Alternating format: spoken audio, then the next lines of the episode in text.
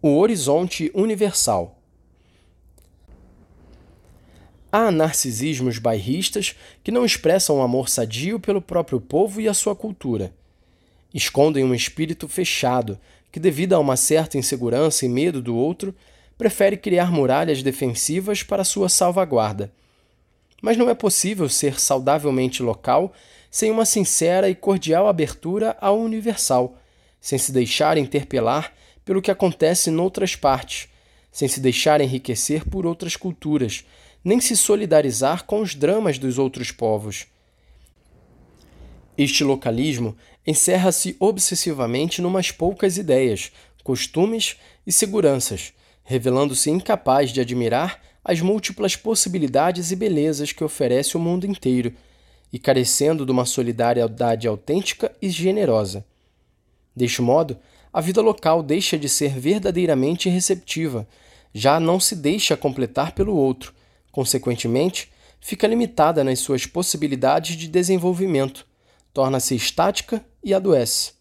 Na realidade, toda cultura saudável é, por natureza, aberta e acolhedora, pelo que uma cultura sem valores universais não é uma verdadeira cultura. Temos de reconhecer que quanto menor for a amplitude da mente e do coração de uma pessoa, tanto menos poderá interpretar a realidade circundante em que está imersa. Sem o relacionamento e o confronto com quem é diferente, torna-se difícil ter um conhecimento claro e completo de si mesmo e da sua terra, uma vez que as outras culturas não constituem inimigos de quem seja preciso defender-se, mas reflexos distintos da riqueza inexaurível da vida humana a olhar para si mesmo do ponto de vista do outro, de quem é diferente. Cada um pode reconhecer melhor as peculiaridades da sua própria pessoa e cultura, as suas riquezas, possibilidades e limites. A experiência que se realiza num lugar deve desenvolver-se ora em contraste, ora em sintonia com as experiências de outras pessoas que vivem em contextos culturais diversos. Na realidade, uma sã abertura nunca ameaça a identidade, porque ao enriquecer-se com elementos de outros lugares, uma cultura viva não faz uma cópia nem mera repetição, mas integra as novidades segundo modalidades próprias.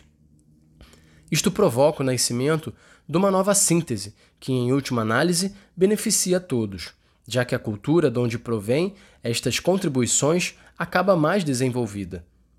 Por isso, exortei os povos nativos a cuidarem das suas próprias raízes e culturas ancestrais, mas esclarecendo que não era minha intenção propor um indigenismo completamente fechado, ahistórico, estático, que se negue a toda e qualquer forma de mestiçagem, pois a própria identidade cultural aprofunda-se e enriquece-se no diálogo com os que são diferentes, e o modo autêntico de a conservar não é um isolamento que empobrece. O mundo cresce e enche-se de nova beleza, graças a sucessivas sínteses que se produzem entre culturas abertas fora de qualquer imposição cultural. Para estimular uma sadia relação entre o amor à pátria e uma cordial inserção na humanidade inteira, convém lembrar que a sociedade mundial não é o resultado da soma dos vários países, mas sim a própria comunhão que existe entre eles, a mútua inclusão que precede o aparecimento de todo grupo particular. É neste entrelaçamento da comunhão universal que se integra cada grupo humano e aí encontra sua beleza. Assim, cada pessoa nascido num determinado contexto sabe que pertence a uma família maior, sem a qual não é possível ter uma compreensão plena de si mesma. Esta abordagem exige, em última análise, que se aceite com alegria que nenhum povo, nenhuma cultura, nenhum indivíduo pode obter tudo de si mesmo os outros são, constitutivamente, necessários para a construção de uma vida plena. A consciência do limite ou da exiguidade, longe de ser uma ameaça, torna-se a chave segundo a qual sonhar e elaborar um projeto comum. Com efeito, o homem é o ser fronteiriço que não tem qualquer fronteira.